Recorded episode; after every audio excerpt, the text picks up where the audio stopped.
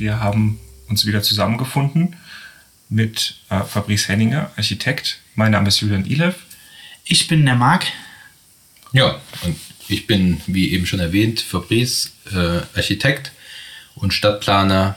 Habe mein Büro hier in Bad Kreuznach jahrelang in Stuttgart gelebt ähm, und bin jetzt seit 2016 mit meinem Partner Florian Lachenmann wieder zurück in meine alten Heimat und versuche die Prozesse in der Stadt zu begleiten und hoffentlich auch zu verbessern.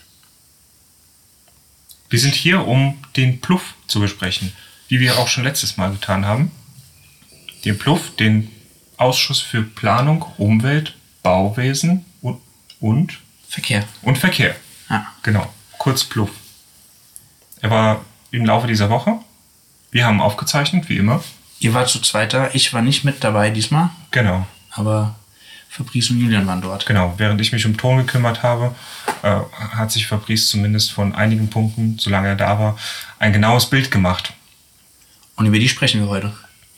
Genau. Es geht um einerseits das äh, schöne Salinenquartier, Ecke Salinstraße, Schlossstraße, zum anderen um die äh, Stationsoffensive des Landes Rheinland-Pfalz und natürlich um die Stellplatz- und Mobilitätssatzung und wenn nachher noch Zeit bleibt, kurz ein Ausflug zum Info- und Mobilitätszentrum am Bahnhof in Bad Kreuznach. Das heißt Top 1, 2, 3 und 8. Beziehungsweise 2, 1, 3 und 8. So wäre die Reihenfolge. Ja. Okay, Du hast im Vorgespräch schon mal erwähnt, dass vor allem Tagesordnungspunkt 2, die Bebauung der ähm, Ecke Salinenstraße, Schlossstraße, besonders äh, viel Denkstoff die gegeben hat. Genau, Denk- und vielleicht auch Diskussionsstoff. Ähm, es gibt ja den Antrag, äh, in dem Zusammenhang dieser Entwurf äh, des Architekten Radke äh, präsentiert wurde. Und der Antrag zielt darauf ab, ähm, die Bebauungsplan äh, ja, Aufstellung voranzutreiben und eine Freigabe zu bekommen seitens des Stadtrates mit der Planung, so wie sie vorgestellt wurde, fortfahren zu dürfen. Und in dem Zusammenhang hat er eben Pläne, ähm, Visualisierungen und ähm, ja, inhaltlichen Background geliefert. Richtig. Es war eine kompakte Präsentation, die aber trotzdem relativ viel grafisches Material enthielt, auch kurze Videos. Und es geht um ein Multifunktionsgebäude. Richtig. Mit verschiedenen Einheiten, unter anderem Wohneinheiten, aber auch ein Supermarkt, eine Bäckerei äh, und Büroräume auch. Nicht zu vergessen eine Tiefgarage und eine Fahrradgarage und eine Mobilitätsstation. Habe ich was vergessen? äh, Im weitesten und Nein, eigentlich nicht. Hast alles ja. sehr äh, gut zusammengefasst. Genau, und die Komplexität ähm, all dieser Funktionen ähm, beschreiben letztendlich vielleicht auch schon das Grunddilemma. Mhm. Ähm, ausgehend vom ersten Bauabschnitt der Volks- und Raiffeisenbank an der Ecke Gymnasialstraße, Salinenstraße ähm, wird gerade momentan der zweite Bauabschnitt äh, gebaut. Das handelt sich dabei um Stellplätze, die nachher der Volks- und Raiffeisenbank äh, entsprechend äh, ja, den nötigen ähm, Parkierraum bieten soll. Und ähm, vorgestellt wurde weitestgehend der noch zu planende oder in Planung befindliche dritte Bauabschnitt gezeigt, der eben diese komplexen Funktionen wie eben Einzelhandel, Wohnen und ähm, Parkierung ähm, projektiert und im, ja, letztendlich aber als Gesamtprojekt gelesen werden muss. Mhm. Der Herr Radke, ähm, seines Zeichens eben Kollege, äh, Architekt äh, und auch BDA-Mitglied, hat eben die Präsentation gehalten und die Vorzüge des Projektes dem Planungsausschuss präsentiert und dabei eben verschiedene Themen angeschnitten, die wir jetzt hier in der Nachbesprechung entsprechend nochmal rekonstruieren und ähm, diskutieren möchten und vielleicht auch ähm, die Hörerschaft sensibilisieren, äh, im Hinblick darauf, was dort entsteht und ähm, vielleicht aber auch ähm, ja, ein wenig, will nicht sagen politischen Druck, aber ähm, politisches Interesse äh, zu verursachen. Mhm. Das Projekt ist ähm, aufgrund der Tatsache, dass es ähm, eine doch sehr, mh, hm, wie soll man sagen, umfängliche Größe besitzt. Also es ist ein sehr großes Areal, was da bebaut wird. Und äh, es ist auch eine prominente Stelle. Also wenn man aus Bad Münster kommend äh, Richtung Kreuzkirche fährt, wird man ähm, in dem Projekt äh, nicht nur an der Ampel wartend drauf schauen, sondern auch einige Meter begleitet werden, ähm, nämlich eben von der Schlossstraße bis zur Gymnasialstraße. Und ähm, aufgrund der ja, Größe, die dieses Projekt, also Geschossigkeit, die dieses Projekt eben mitbringt, äh, wird es auch in der Stadtsilhouette die eine oder andere Veränderung nach sich bringen. Mhm. Äh, Augen, besonderer, besonderer ähm, ja, wie soll man sagen, äh, Augenmerk äh, seitens der Architekten war eben eine horizontale Gliederung mit so öffentlichen Funktionen wie Supermarkt und Bäckerei im Erdgeschoss, ähm, dann einer trennenden, ähm, vorspringenden Dachkante, äh, ja, die, die nochmal so einen Deckel ausbildet und darauf befindlich verschiedene Baukörper, die hauptsächlich dem Wohnen dienen, aber eben auch nochmal zusätzliche Büroräume als Erweiterung der Volksbank einnehmen. Und ähm, ja, das hat das Architekturbüro in der Präsentation eben ähm, erklärt, wie sich eben diese Deckenplatte aus diesem Volksbank, jetzt schon stehenden Volksbankgebäude herausentwickelt und ähm, den Straßenverlauf begleitend bis zum Ende in der Schlossstraße eben abbildet. Und ähm, darin liegt auch so ein bisschen gleichzeitig die Schwierigkeit, weil man sich eben vorstellen muss, dass dieses Gebäude nachher eine ungefähre Länge von 200 bis 300 Metern haben wird. Und es eben entscheidend ist, äh, was in der Erdgeschosszone, da wo man fährt, hauptsächlich läuft, mit dem Fahrrad vielleicht vorbeifährt, ähm, sich eben in den städtischen Raum darstellt und ähm, ja, und eben den urbanen Raum, den städtischen Raum auch prägen wird. Da ist zum einen ja, zu, anzumerken, dass eben so ein Discounter, wie er im Erdgeschoss dargestellt werden soll, davon abhängig ist, dass er be- und entliefert werden kann ähm, dass ein Discounter davon lebt, dass viele Menschen dort hinkommen und einkaufen. Und ähm, zum anderen ähm, ganz viele Nebenflächen generiert. Und ähm, was bei dem Projekt eben nicht gezeigt wurde, was ähm, aufgrund der Visualisierung und es gab auch einen kleinen Film, der diese Salinenstraße abflog, eben nicht gezeigt wurde oder nur partiell gezeigt wurde, ist eben, dass der städtische Raum in der Erdgeschosszone eben unheimlich geprägt sein wird von diesen Nebenflächen, von diesen Zu- und Abfahrten in Tiefgaragen, in Hochgaragen, auf Stellplätze und ähm, nur vereinzelt von vielleicht attraktiver auszuformulierenden Treppenhäusern, also den Zugängen zu diesen Wohnbauten obendrauf unterbrochen wird. Das heißt, als Fußgänger läuft man vorbei an Infrastruktur, die hauptsächlich für Fahrzeuge gedacht ist, und zwar motorisierte LKWs, Autos. Genau. Und zu einem kleineren Teil auch Fahr Fahrräder.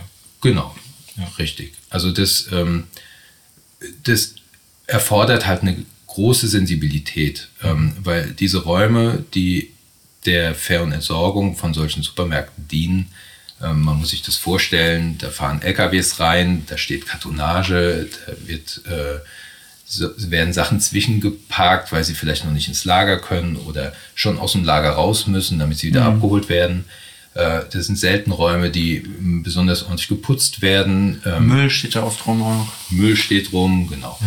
Und, ähm, und das sind in dem Fall auch noch Räume, die eben unter einem Deckel sind, nicht wie im Freien, wie man das im Gewerbegebiet kennt, wo dann vielleicht noch ein bisschen Grün drumherum steht, mhm. sondern das wird alles versiegelte, mehr oder minder betonierte ähm, äh, betonierte Räume und ein betoniertes Umfeld sein und ähm, es werden eben dunkle Ecken entstehen, die alles andere als attraktiv sind mhm. und äh, aus polizeilicher Sicht auch äh, Angsträume ausbilden werden. Das heißt, es wird ähm, die Stadt an dem Punkt eben nicht verbessern, sondern meines Erachtens eher verschlechtern. Mhm. Herr Radke hat es natürlich ähm, ganz anders präsentiert. Er hat den Fokus gelegt auf die Wohnbauten, die oben auf der Platte stehen.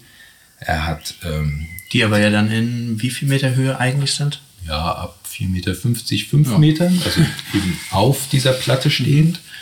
Ähm, diese Platte soll auch, das hat er erwähnt und sieht man auch den Plänen äh, an, äh, sollen intensiv begrünt werden. Ähm, das heißt, wenn ich mal oben bin, in diesem halböffentlichen Raum aus meiner Wohnung blickend, äh, kann das ein attraktiver Ort werden zum Wohnen, ähm, stadtnah, äh, eingebunden in, in, in ein ähm, ausgefeiltes Mobilitätskonzept. Äh, das heißt, äh, ich habe Zugang zu verschiedenen Mobilitätsformen, das spielt nachher auch noch eine größere Rolle, ähm, ist es mit Sicherheit ein guter Wohnort.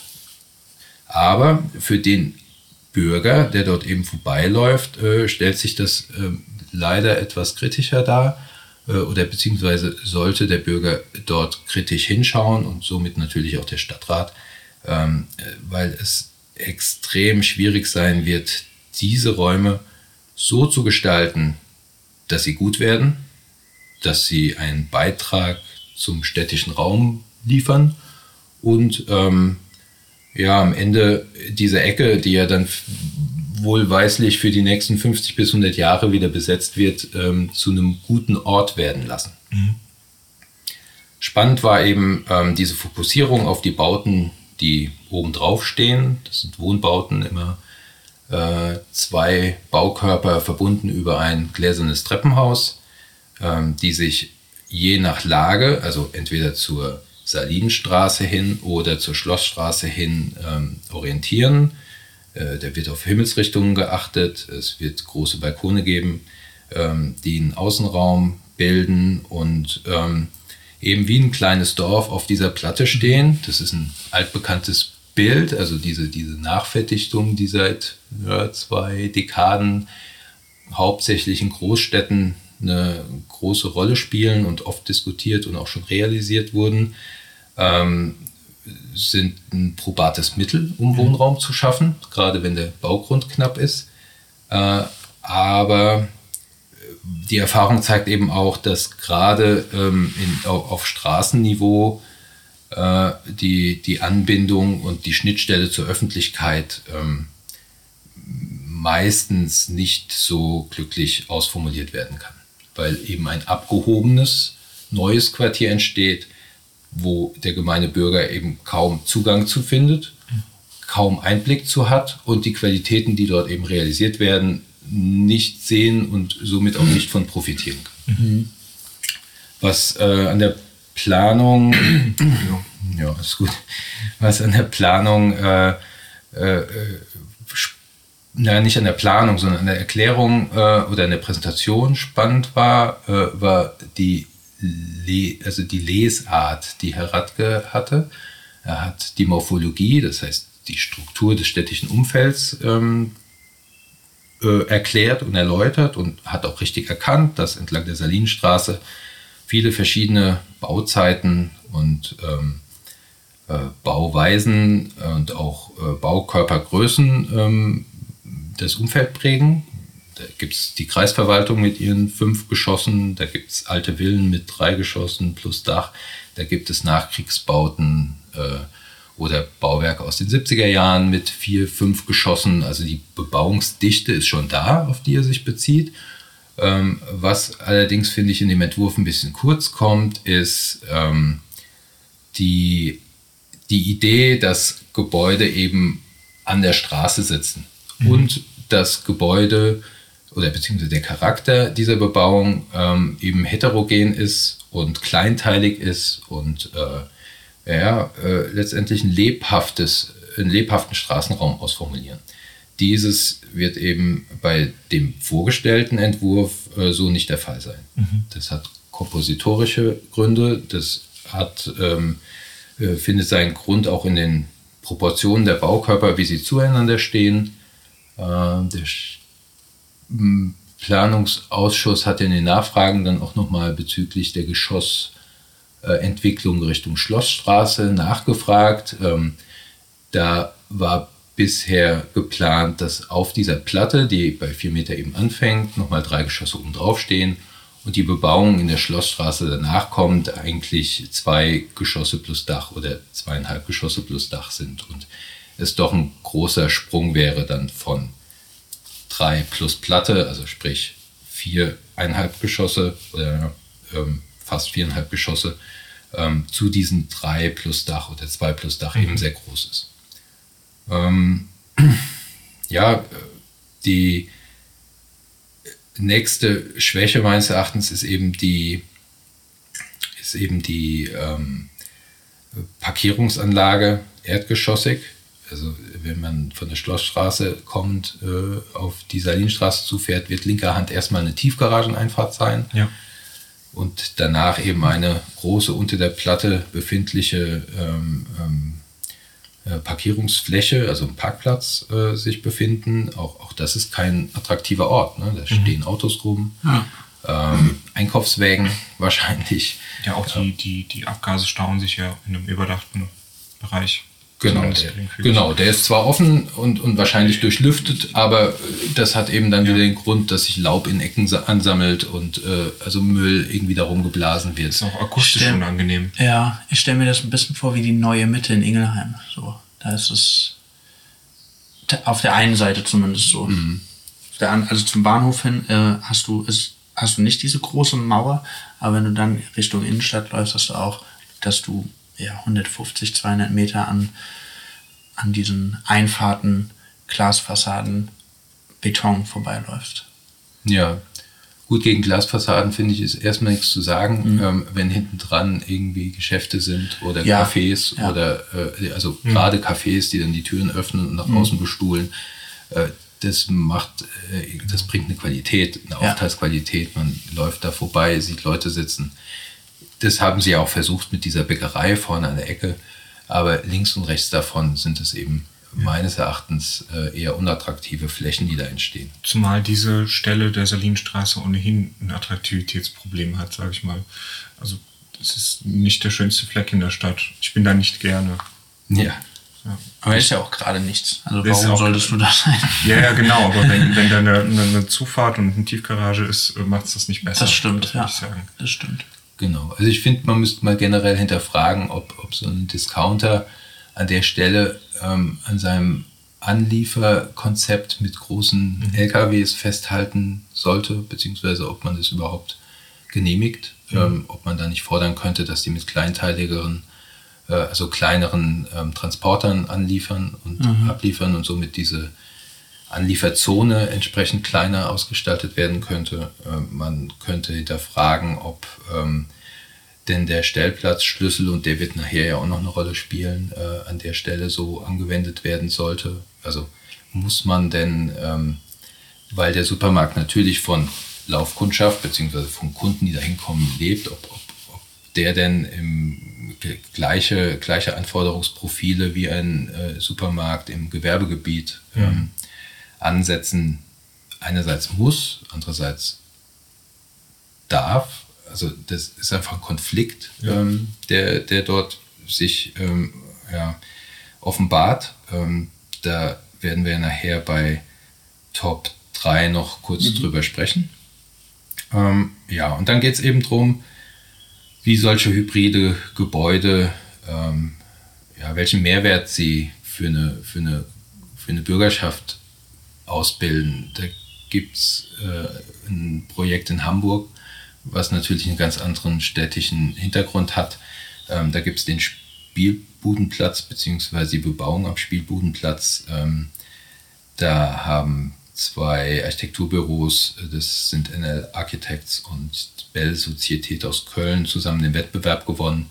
Und die haben ihn gewonnen, weil sie eben eine ganz kleinteilige Struktur Struktur geschaffen haben äh, mit einer sehr diversen Gestaltung, obwohl es jetzt auch eine Planungsgruppe ist, haben sie extra darauf geachtet, dass ähm, jedes Gebäude seinen eigenen Charakter bekommt mhm. und dass es Bereiche in den oberen Geschossen gibt, ähm, die äh, auch der Bürgerschaft zugänglich werden, sodass im Grunde genommen das Gebäude eben nicht äh, abgeriegelt ist, sondern mhm. das Gegenteil der Fall ist, dass es wie ein Schwamm funktioniert. Ja. ja. Das ist ja, ähm, nicht so eine gated Community nach oben ist, sondern Zugänge hat. Genau. Ja. Und ähm, diese überdachten, ähm, also ja, offenen, Nutzungs, naja, nutzungsoffen sind sie ja nicht, aber diese, diese ähm, offenen Erdgeschosszonen, sprich man bildet eine Platte aus, unten drunter sind Stützen und ähm, man generiert eine Fläche. Ähm, da gibt es schon auch ein paar Gebäude, wo das gut funktioniert, aber es ist schon eher selten und hat äh, stark damit zu tun, äh, wie das städtische Umfeld ist und äh, wie sie eingebunden werden. Da gibt es auch ein paar gute Beispiele, ähm, zum Beispiel in Sao Paulo, äh, das äh, Kunst- und Kulturzentrum, was äh, Lina Bobadi geplant hat, aber schon sehr früh, das war glaube ich in den 60er Jahren. Ähm, da ist es eine offene Fläche, die eben allen Bürgern zur Verfügung steht, was in Sao Paulo auch äh, Sinn macht, solche ja. überdachten Bereiche zu haben, weil sie Schatten werfen und ähm, und ich mich dann dort eben äh, aufhalten kann. Da können die Kinder rennen, da kann ich mich hinsetzen und kann irgendwie meinen Nachmittag verbringen an der Schnittstelle zwischen Kunst und öffentlichem Raum. Ja. Es gibt es auch mit Parken. Äh, Florian Nagler, ein Kollege aus München, hat äh, ein Wohngebäude geplant ähm, auf einem ehemaligen Parkplatz. Und da war es natürlich, um die Parkplätze nicht zu verlieren, sehr logisch, unter dem Gebäude in der Erdgeschosszone zu parken und ähm, aber das ist halt ein ganz anderer städtischer Kontext. Das heißt, es ah, ist eher eine ja. suburbane ähm, Situation, äh, das heißt am Rande der Stadt, äh, wo sowieso große Zeilenbauten das Bild bestimmen und sehr weitläufige, durch äh, Bäume geprägte äh, Bereiche zwischen den Gebäuden eben eine ganz andere Charakteristik aufbauen. Äh, und da ist das Gebäude auch sehr schlank, sodass ähm, diese, diese, dieser drückende Eindruck unter dem Gebäude eben gar nicht so entstehen kann. Mhm. Ja, hier haben wir 20 Meter ungefähr Überdeckelung. Mhm. Ähm, das ist bei vier Meter Höhe schon ein riesiger Raum, der wahrscheinlich eher dunkel erscheint. Und mhm. ähm, genau da muss man, muss man wirklich mehrfach hingucken. Mhm. Also ne, eine Varianz in der Gestaltung, eine Kleinteiligkeit, es wird eine Frage der Materialität sein. Ähm, ob das nachher gelingt, das ähm, halbwegs zu retten oder nicht. Und äh, da sind wir auch schon wieder am nächsten Problem. Ne? Also ich will dem Herrn äh, Radke als Architekten da natürlich äh, auch nicht jegliche, äh, jegliches Können absprechen, weil wenn man ihm so zuhört, wusste er schon, wovon er spricht. Und äh, ich vermute mal stark, dass er die Klaviatur des Planens auch beherrscht ähm, er steckt halt in der Konfliktsituation, ähm, weil es einmal natürlich äh, Ziele des Investoren gibt. Äh, das ist die Firma Schufs aus Frankfurt, die sich darauf spezialisiert hat, solche Märkte zu entwickeln, die natürlich äh, daran interessiert sind, ein möglichst gut funktionierendes Umfeld für diesen Discounter herzustellen und gleichzeitig natürlich Wohnraum zu schaffen, den sie vermieten können. Ähm, und zwischen diesen Zielen, also sprich eine Flächen- und Einnahmenmaximierung äh, und äh, ja, städtischen und bürgerlichen äh, stadtplanerischen Zielen, äh, da muss er halt irgendwie einen Kompromiss finden. Mhm. Und ähm, ich kenne das ja auch aus meinem Berufsalltag, dass man einerseits natürlich einen Kunden hat, den man bedienen will und äh, eine gute Dienstleistung erbringen möchte und andererseits aber auch in vielen Punkten eben weiß, moralisch, äh, ästhetisch, äh, äh, ja, funktional äh, gibt es da äh, mitunter immer noch Luft nach oben. Und mhm. in diesem Spannungsfeld äh, bewegt man sich eben immer. Und mal klappt es besser und mal klappt es weniger gut. Mhm.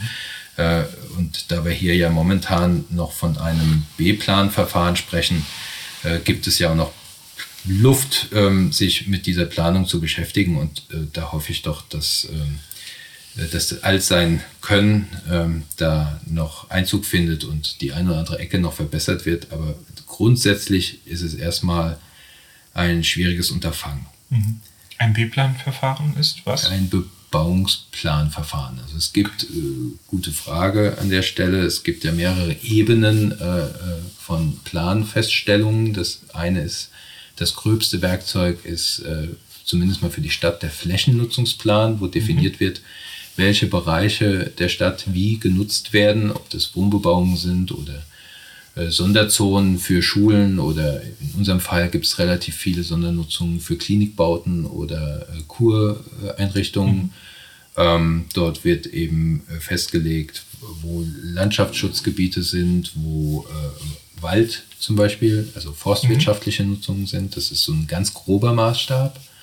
Äh, und dann werden, um präziser werden zu können für einzelne Quartiere, Bebauungspläne gemacht, mhm. die äh, gerade wenn man Neubaugebiete äh, entwickelt, wird heutzutage standardmäßig ein Bebauungsplan erstellt, der dann eben vorschreibt oder regelt, wie hoch, wie groß, äh, manchmal mit welchen Materialien gebaut werden kann, mhm. wie viel Stellplätze zum Beispiel nachgewiesen werden müssen, ähm, welche Umweltbelange berücksichtigt werden mhm. müssen, mhm. welche Pflanzen im Vorgarten stehen dürfen und so weiter. Also das ist so ein ähm, sehr präzises Planungswerkzeug und dann gibt es natürlich noch das Landesbaurecht, die Landesbauordnung, die eben auch generell ihre Anwendung findet ähm, und auch Grundlage ist äh, für solche Bebauungspläne.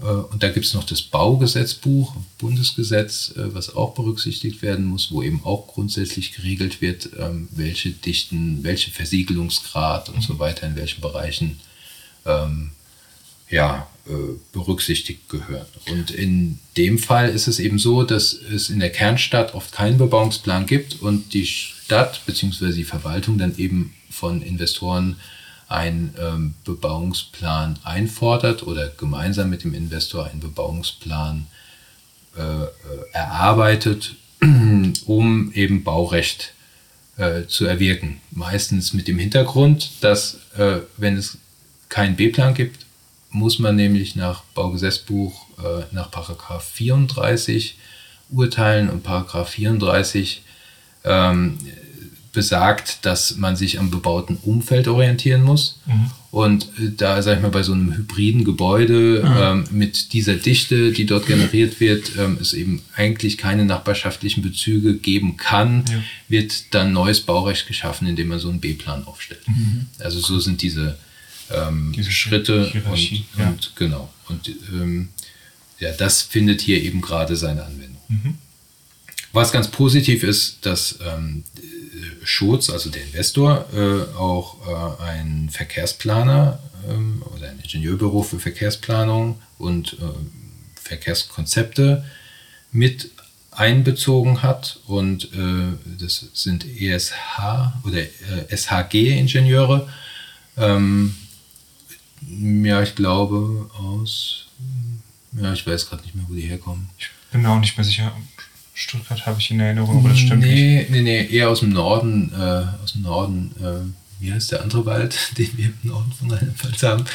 Hier? Äh, nee, nicht hier, sondern nochmal nördlicher. Ähm, äh, rechts, rechts, oben von Koblenz. Nee, rechts oben von Koblenz. Ja, ja. Steht ah, gerade auf dem Daher Schlauch. kommen sie jedenfalls. Das ist nicht der Schwarzwald. Nein. Und da oben ist äh, Jetzt haben wir Fass ja aufgemacht. Un unwichtig. Ja. Also auf jeden Fall von dort. Ja. aus dem Norden von Rheinland-Pfalz, ähm, die eben mit ihrer verkehrsplanerischen Expertise das Projekt unterstützen. Und in dem Fall heißt es eben, Argumente finden, warum man ähm, Parkplätze reduzieren kann. Also nochmal zur Erinnerung, wir haben ein Bankgebäude mit viel Bürofläche, die letztendlich viele Mitarbeiter beheimaten wird oder schon zum Teil tut. Und ähm, äh, wir sind es ja gewohnt, äh, in der Regel mit, ähm, mit ähm, PKWs zu kommen. Und dann wird es Wohnungen geben. Ähm, da gibt es auch einen Stellplatzschlüssel, also für alle Flächen gibt es Stellplatzschlüssel, mhm. Ähm, nach denen eben äh, pro größere Wohnung 1,5 äh, Parkplätze benötigt werden. Glaube, in dem Fall sind es 40 größere Wohnungen. das heißt 60 Stellplätze und äh, 10 kleinere Wohnungen, die sozial gefördert sind, ähm, wo jeweils ein Stellplatz angerechnet werden würde. Das heißt, allein fürs Wohnen wären es 70 Parkplätze. Ich glaube, der Supermarkt hat auch nochmal 60, 70 äh, Stellplätze und die Bankflächen. Also insgesamt waren es, glaube ich, 240 Stellplätze, die erfordert wären. Und jetzt versucht man eben über ein ähm, Verkehrskonzept diese Anforderung an Stellplatzanzahl zu reduzieren.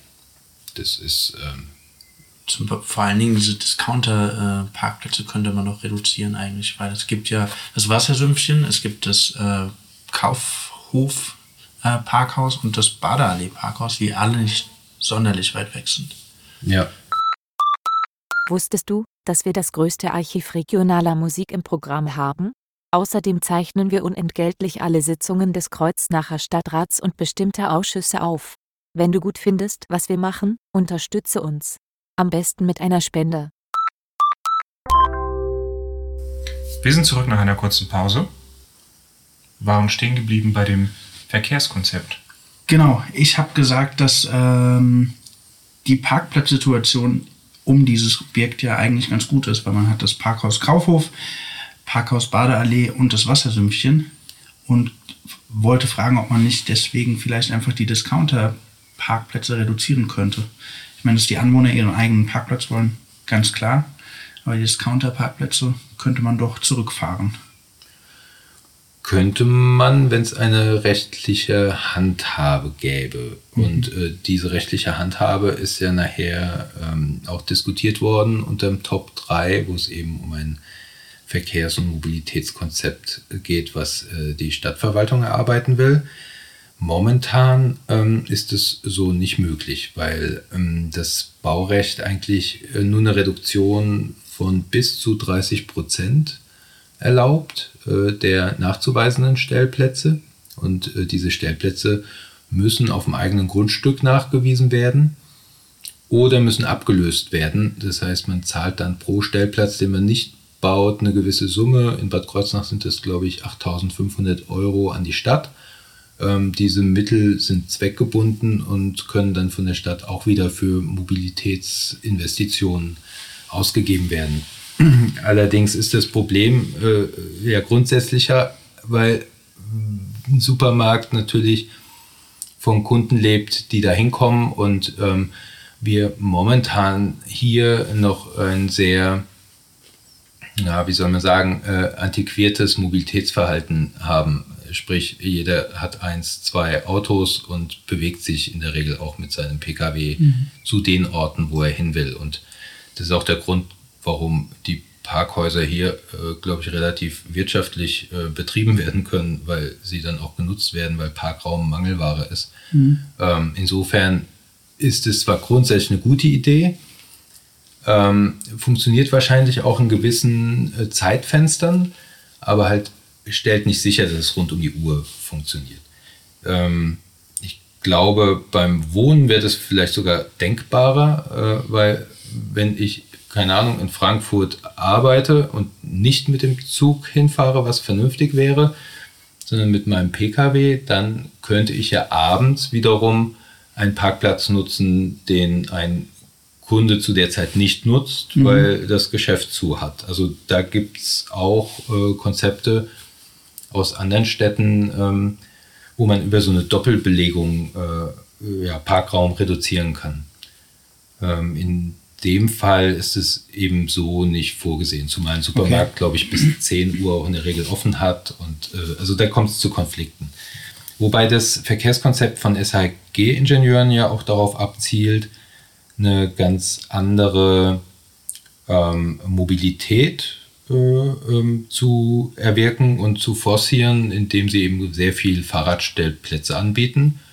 Äh, ich glaube, zwei oder drei Lastenfahrräder auch äh, vorsehen und einen Carsharing-Pool einrichten wollen. Also gibt es ja bereits Konzepte in der Stadt, ähm, im Alt, nee, nicht im Altstadtparkhaus, sondern im Mühlenstraße. Mühlen, genau, Parkhaus Mühlenstraße gibt es, äh, glaube ich, einen Carsharing-Pool Ja. und äh, mit, mit dem Betreiber äh, scheinen sie gerade zu diskutieren, ob man das eben auch auf diesen Standort ausweiten kann. Und so entsteht also eine Art Mobilitätsmix. Zum einen die Reduktion, weil man innerstädtisch ist, äh, weil man den ÖPNV nutzen kann. Die sehen ja auch ähm, kleine Infoboards vor, wo man eben Abfahrtszeiten dann im Hausflur schon in Erfahrung bringen kann.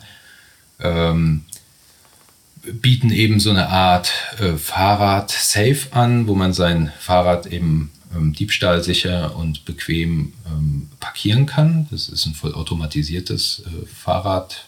Ja, wie nannte er es? Tresor, glaube ich. Ja, sowas in der Art, genau. So ein Fahrrad, Fahrrad-Tresor kann man schon nennen. Ähm, dann gibt es noch zusätzliche Fahrradstellplätze, ähm, eben diese E-Bikes oder Pedelec-Ladestellen äh, und ja, und ansonsten eben die Tiefgarage und ähm, die Stellplätze äh, in der Erdgeschosszone, die wir eher kritisch sehen. Mhm. Und ähm, so wollen sie über diese Argumentation eben die Gesamtanzahl an Stellplätzen reduzieren. Das ist also ein Weg, den die Stadt schon seit längerem aufzeigt und auch äh, unterstützt, dass man ähm, über diesen Mix aus ÖPNV-Nutzung, ähm, Fahrradnutzung, äh, Angebote für Carsharing und Angebote für äh, Elektrofahrräder dann die Stellplatzanzahl reduzieren kann, was allerdings, wenn man ähm, den Ausschuss hört, eben auch noch von der einen oder anderen Fraktion stark kritisch gesehen wird und diskutiert werden wird und dies eben auch noch eine ganze Zeit lang. Mhm. Also wenn man sich mal überlegt, wodurch Mobilität geprägt ist, dann muss man zurückgehen in die Anfänge des Automobils vor gut 120 Jahren ähm, und ähm, wo es eben als eine technische Neuerung oder ähm, eine radikale Erfindung äh, ging und ähm, das Automobil seitdem eben immer mehr Wichtigkeit bekommen hat. Ähm, und letztendlich erleben wir gerade eine Art Paradigmenwechsel. Das heißt, seit 10, 15 Jahren ähm, merkt man eben, wie das Automobil über die letzten Dekaden, über die letzten Generationen eigentlich unsere Städte und die Stadtplanung und die ganze Infrastruktur geprägt hat. Und man eben merkt, dass man da in eine Sackgasse kommt. Und obwohl sich ähm, der individuelle, ähm, motorisierte Individualverkehr, so heißt es ja, ähm, am Wandeln ist, also E-Mobilität auch ähm, bei PKWs Einzug findet, äh, merkt man einfach, wie viel Platz das braucht. Also ne, die, die Idee, dass man sich mit mehreren Familien ein Auto teilt, weil man es eben nicht ständig braucht, kurze Strecken mit dem Fahrrad machen kann, äh, mittellange Strecken bequem auch mit dem Zug machen kann oder in der Stadt auch mit dem Bus fahren kann. Ein Angebot vorausgesetzt, was ja hier auch wieder schwierig ist. Mhm äh, merken wir einfach, dass ein Umdenken stattfindet, nur die Gesetze eben nicht hinterherkommen. Mhm. Also Baurecht ist auch ein Recht, was sich sehr langsam wandelt. Und deswegen ähm, müssen wir oftmals mit Regeln planen, die 20 Jahre alt sind, 25 mhm. Jahre alt sind. Also, und ähm, dadurch, dass die Autolobby natürlich ähm, äh, großen Einfluss nimmt auf das politische Geschehen, äh, findet natürlich auch die Veränderung weg vom Automobil entsprechend langsam statt.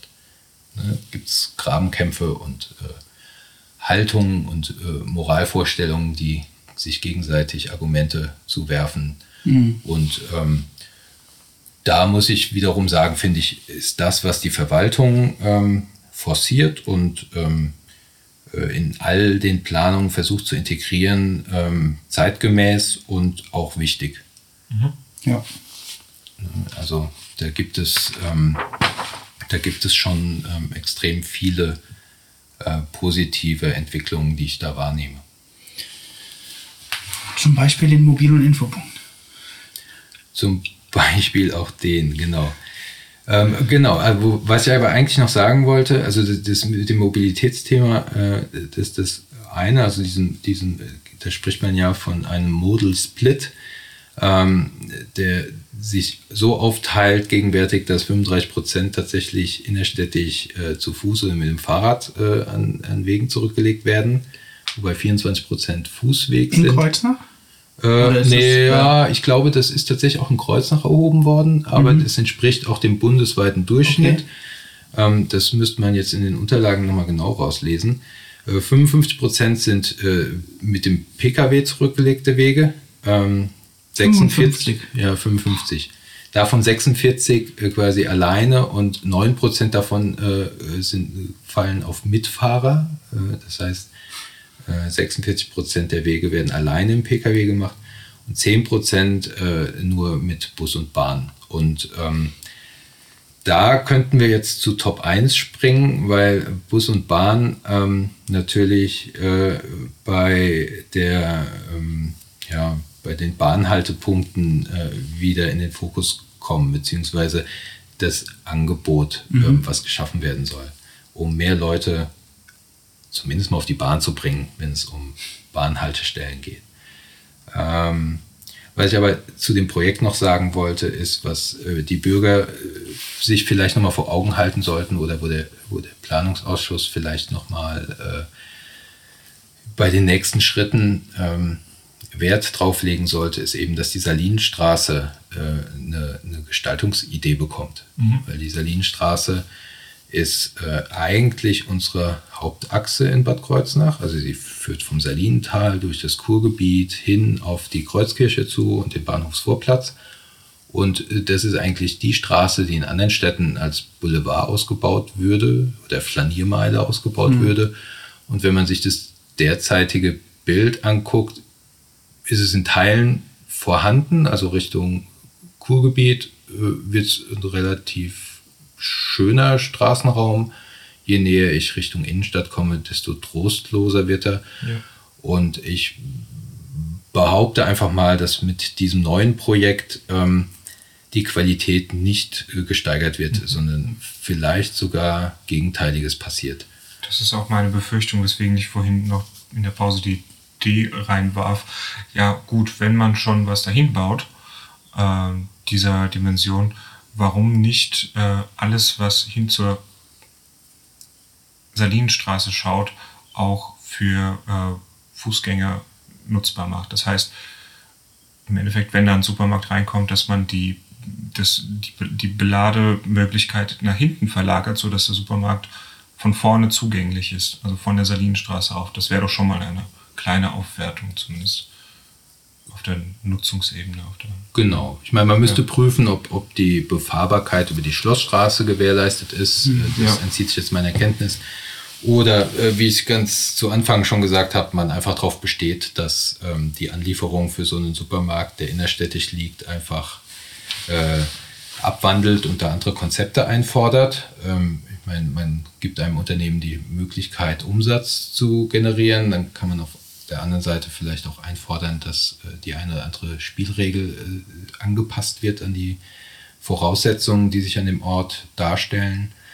Ähm, das müsste man verhandeln, aber ich vermute mal, ähm, dass an der Stelle vielleicht zu wenig eingefordert und diskutiert wird. Und ähm, klar, es ist ein privates Grundstück und da hat die Stadt keine Handhabe, aber am Ende verschafft die Stadt dem äh, Investor ein Baurecht und an der Stelle könnte man zumindest mal diskutieren und einhaken. Genau, du hattest den Weg zum äh, Bahnhof angesprochen und äh, äh, über die bislang noch nicht fertig gestaltete Salinenstraße. Äh, und äh, bei Top 1 äh, wurde ja diskutiert, ob Bad Kreuznach drei weitere ähm, Haltestellen bekommt. Äh, das ist im Zuge der, ähm, äh, wie heißt Bahnhaltestellen. Stationsoffensive Land Rheinland-Pfalz. Genau, so äh, sehr komplexer Name und die Abkürzung ist noch mal komplexer. ähm, äh, genau, also da geht es im Grunde genommen darum, dass es drei Stationen geben soll. Die eine äh, an der Pfingstwiese, am Bahnübergang zur Pfingstwiese, die andere in, Also wenn mit, dem Zug von Bingen kommt. Genau, quasi. richtig. Oder nach Bingen fahren. Ja, also, genau, ja. immer für beide Seiten. Und das ist auch so ein bisschen der Hintergrund, dass sie geguckt haben, wo könnte man denn Bahnhaltestellen einrichten, äh, ohne große Investitionen in Schienen, ähm, zu investieren, das heißt keine Überführung oder keine Unterführung bauen muss.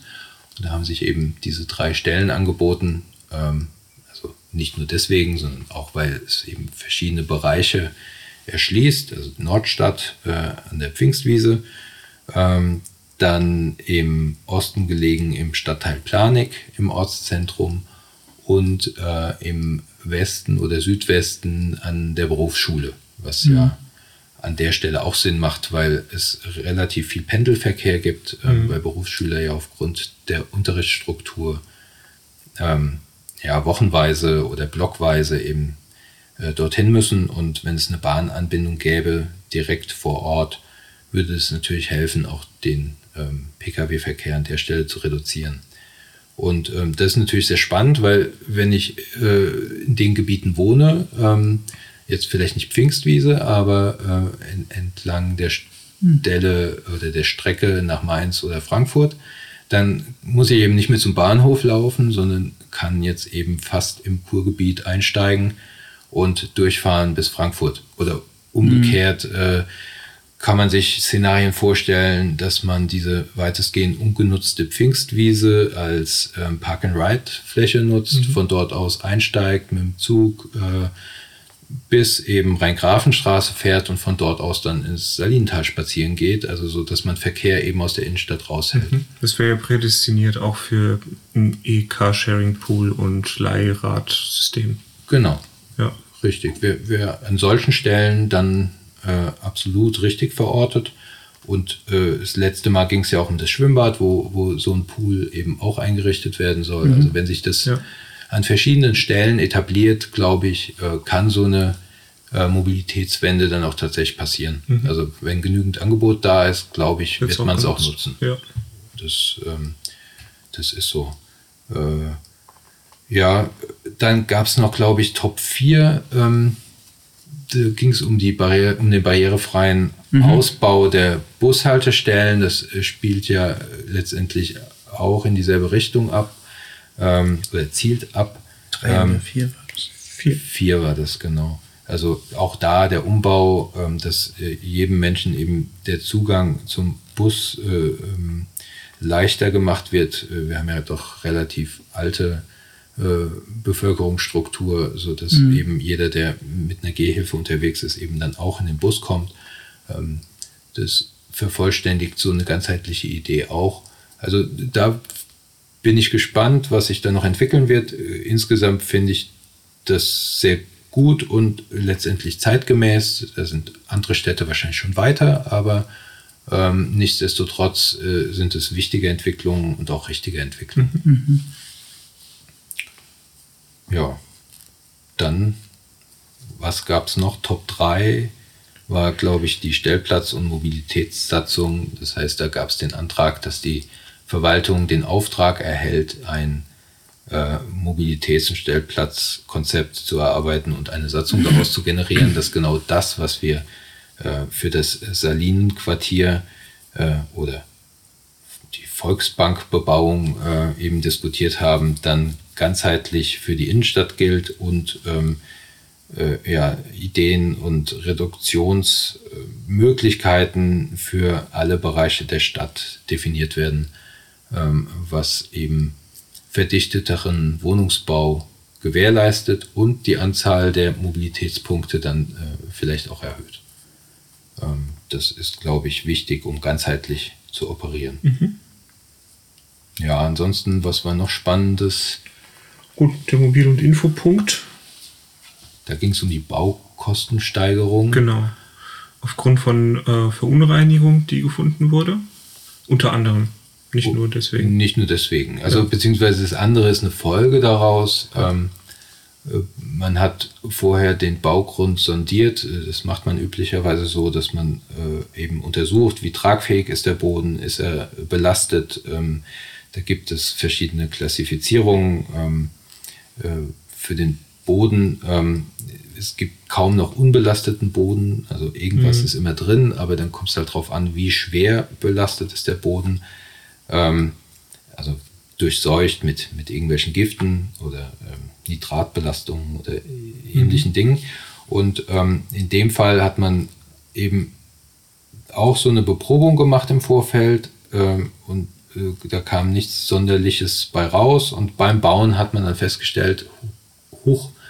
Da waren irgendwie größere Mengen an Ölfässer vergraben, die eben bei der Sondierung nicht getroffen wurden. Und das hat, das hat den, äh, zum einen den Bau stark verzögert, weil man erstmal eruieren musste, wie man damit umgeht. Und äh, zum anderen hat es natürlich die Kosten immens in die Höhe getrieben, weil wenn es zum Beispiel ein schwer belasteter Boden ist, dann gilt er in Rheinland-Pfalz sehr schnell als ähm, äh, Gift, wie heißt es, giftiger, ähm, ich glaube als giftiger Boden, bin mir da gerade aber der Begrifflichkeit nicht so sicher.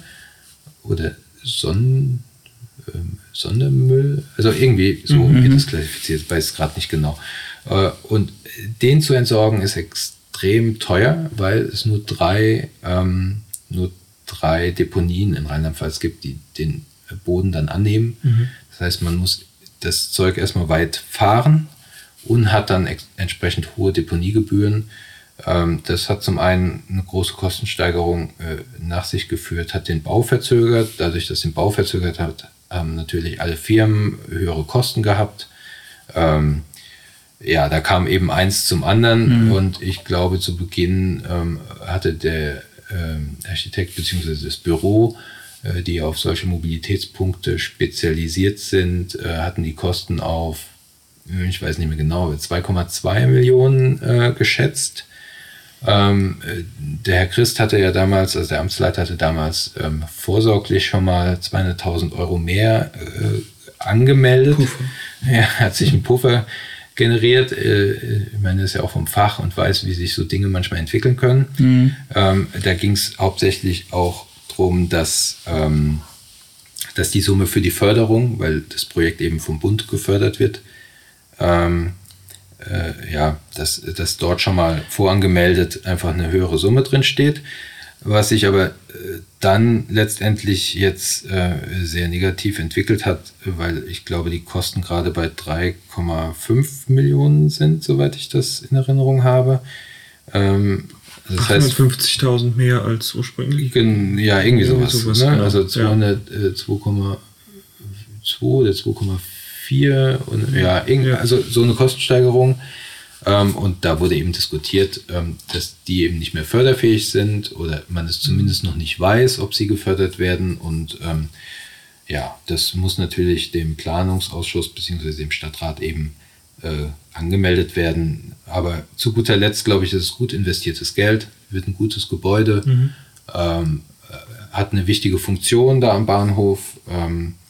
Und äh, insofern, selbst wenn es jetzt mehr Kosten sind, äh, sind sie, glaube ich, gut investiert Zahlt sich aus. zahlt sich aus. Und man muss natürlich auch zugeben, ähm, dass Kostenschätzungen äh, zu Beginn einer Planung ähm, sowieso per se ein, ein, eine Range haben von plus minus 40 Prozent und äh, insofern ist es gar nicht so weit rausgebrochen. Schöner ist es natürlich immer, wenn man 40 Prozent günstiger ist. Natürlich, ja. Ja. Aber wenn man die Kosten zu Beginn zu hoch ansetzt, äh, das zeigt sich ja auch immer wieder, dann kommen so Projekte gar nicht zustande. Scheitern die schon am Anfang. Genau, und das ist halt so das Spiel. Ähm, ja, ob es hilft oder dienlich ist, den Tatsachen nicht früh ins Auge zu schauen und so etwas trotzdem zu wollen, ähm, weil es einfach ein wichtiger Baustein ist äh, für die Gemeinde. Ähm, ja, das kann jeder Einzelne mal für sich beantworten. Kann man denn nicht den ähm, Übeltäter ausfindig machen, wer auch immer da für verantwortlich ist, dass da Ölfässer vergraben sind und den irgendwie noch zur Rechenschaft ziehen, wenn er denn noch existiert? Das ist eine gute Frage.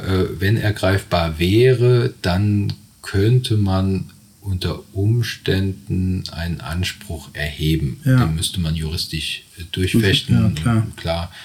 Ähm, ja. Äh, Wie so oft sind wahrscheinlich alles irgendwie staatliche Institutionen, die dafür verantwortlich sind. Äh, Insofern geht es dann von der einen Tasche in die andere. Das stimmt wohl. Aber äh, entzieht sich meiner Kenntnis. Ja.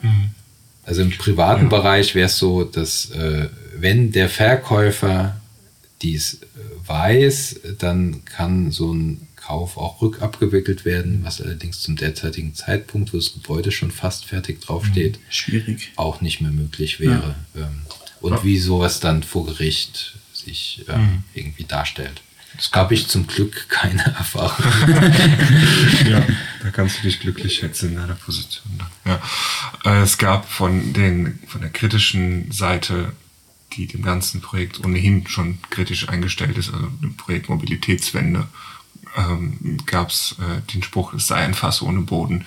Da muss man auch, glaube ich, mal sagen, nein, es ist kein Fass ohne Boden. Es gibt jetzt mehr Kosten, aber irgendwann ist das Ding auch fertig. So. Genau, also ich glaube, Eröffnungstermin soll ja im November sein. Ja, nee, das 1. ist Dezember, November. glaube ich. Oder 1. Dezember, ja. Ja. Da fiel auch 30. November, aber Genau. das ist ja. ja. Gut, ich glaube, äh, Herr Christ wollte ja an seinem Geburtstag äh, quasi äh, feiern und Genau. das fiel in irgendeiner Form ähm, mit diesem Termin zusammen, Ja. ähm, was ihm auch gegönnt sei. Ja, stimmt. Ja. Aber es gab auf jeden Fall sehr viel äh, Leute, die sich echauffiert haben aus dem, aus dem Stadtrat über die Mehrkosten.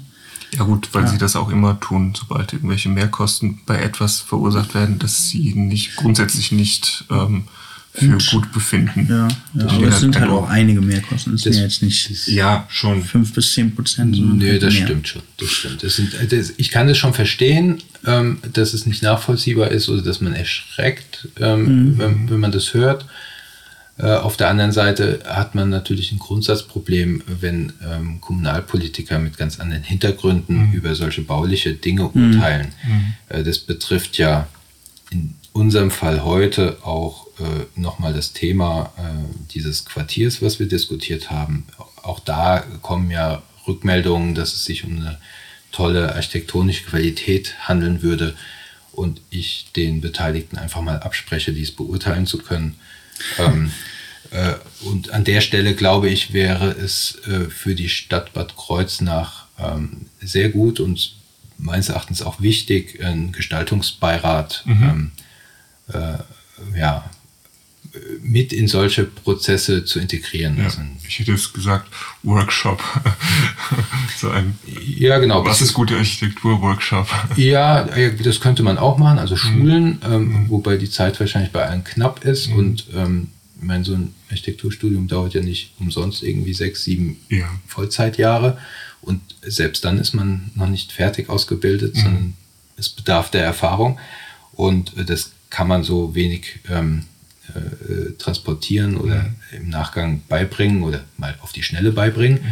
Äh, aber man kann sich natürlich äh, Hilfe holen von außen und ähm, das machen relativ viele Kommunen, dass die einen Gestaltungsbeirat einrichten. Da sitzen dann zwei, drei Vertreter, die mit der Stadt nichts zu tun haben und dort dann auch nicht äh, wirtsch- wirtschaften dürfen. Also die dürfen dann dort keine Aufträge machen, sondern die haben nur eine beratende Funktion. Das heißt, man äh, stellt dort die Projekte vor und dann ähm, beurteilen, beurteilt dann dieser, dieser äh, Rat äh, letztendlich die Qualitäten und die Chancen und die Risiken und ähm, berät im Grunde genommen die Politik und die Verwaltung ähm, immer in Bezug auf die einzelnen Projekte mit ihrer Fachkompetenz. Und das würde uns, glaube ich, auch ganz gut stehen. Hm, Man könnte ja eine Arbeitsgruppe gründen, die aus ja, Bauausschuss bzw. Bluff-Ausschussmitgliedern und äh, Leuten vom Fach besteht.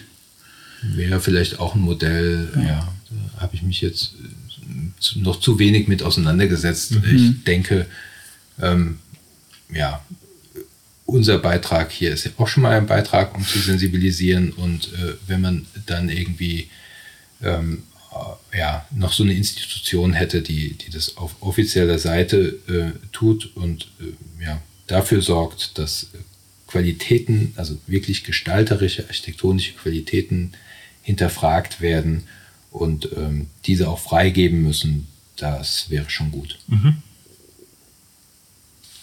Ja, Sehr schön. Sind wir durch für Würde heute. ich sagen, ich wir Ja. für diesen Monat durch. Ja. Jetzt ist Sommerpause, ne?